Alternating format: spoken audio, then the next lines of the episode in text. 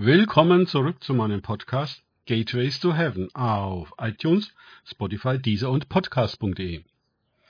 Mein Name ist Markus Herbert und mein Thema heute ist schwere Geburt.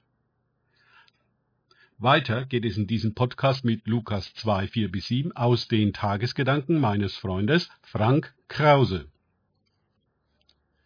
Und auch Josef ging hinauf nach Judäa in Davids Stadt, die Bethlehem heißt um sich einschreiben zu lassen mit Maria, seiner Verlobten, die schwanger war. Und es geschah, als sie dort waren, wurden ihre Tage erfüllt, dass sie gebären sollte. Und sie gebar ihren erstgeborenen Sohn und wickelte ihn in Windeln und legte ihn in eine Krippe, weil in der Herberge kein Raum für sie war. Lukas 2, 4 bis 7. Die Schwangere muss eine beschwerliche Reise hinter sich bringen, dann wird kein Platz für sie gefunden und sie muss ihr heiliges Kind in einem Stall bekommen. Na, großartig. Auf der einen Seite zeigt es mir, dass die Welt keine Zeit und keinen Platz für dieses Kind hat. Auf der anderen Seite wirft es die Frage auf, warum lässt Gott das zu? Das ist Jesus. Das ist doch der Messias, das göttliche Kind. Und doch muss Maria diesen schweren Weg gehen und doch erleben, dass kein Platz für sie da ist und sie in einem Stall gebären muss. Uff. Das ist ja wirklich was für die Begnadete. Immer wieder meinen wir, wenn etwas von Gott ist, wenn er uns Verheißungen und Gaben gibt, dann müsse es leicht sein. Dann würde der Weg geebnet und alles wie geschmiert laufen. Dann passiert genau das Gegenteil, und wir zweifeln, ob Gott wirklich zu uns gesprochen hat, ob wir wirklich in seinem Willen sind, ob wir wirklich etwas von ihm empfangen haben.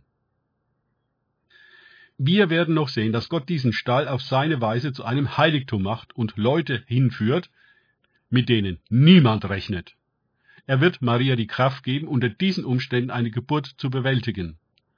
Was im Unsichtbaren für ein Krieg um diese Geburt tobt, das kann und muss Maria nicht wissen und auch wir wissen es oft nicht und nehmen alles persönlich. Als ginge es immer nur um uns und nicht um höhere Absichten, Prozesse und Geschehnisse.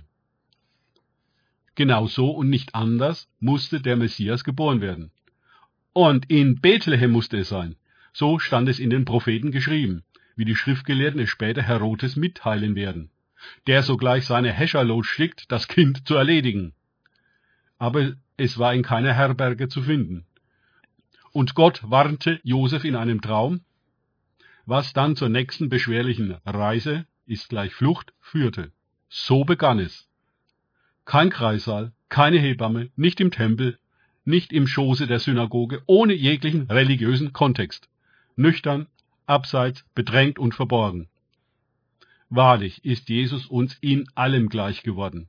Mit seiner Geburt ging es schon los und die Mehrheit der Menschen wird nicht unter hygienischen Bedingungen in sterilen Rahmenbedingungen geboren. Unsere komplette Weihnachtsverklärung mit Punsch und dem Weihnachtsmarkt und Krippenspielen der Kirche ist wie ein Hohn angesichts der wirklichen Geburt des wirklichen Jesuskindes in einem wirklichen Stall mit Dreck und Fliegen, der übrigens auch nicht im Schwarzwald stand dass wir diesen umkämpften Anfang der Geschichte Jesu voller Bedrängnis, Stress, Kindermassenmord und Flucht zu einem riesigen Geschäft gemacht haben? Was sagt das wohl über uns aus? Wir beschenken einander. Aber ist es nicht Jesus, der Geburtstag hat? Was wünscht er sich denn zu seinem Feiertag? Niemand fragt heute noch danach. Gerade am Heiligabend haben wir nun wirklich keine Zeit dafür. Und wieder ist kein Platz für ihn in der Herberge. Es ist ja Weihnacht. Sie ist längst ausgebucht. Danke fürs Zuhören. Denkt bitte immer daran, kenne ich es oder kann ich es? Im Sinne von R, lebe ich es.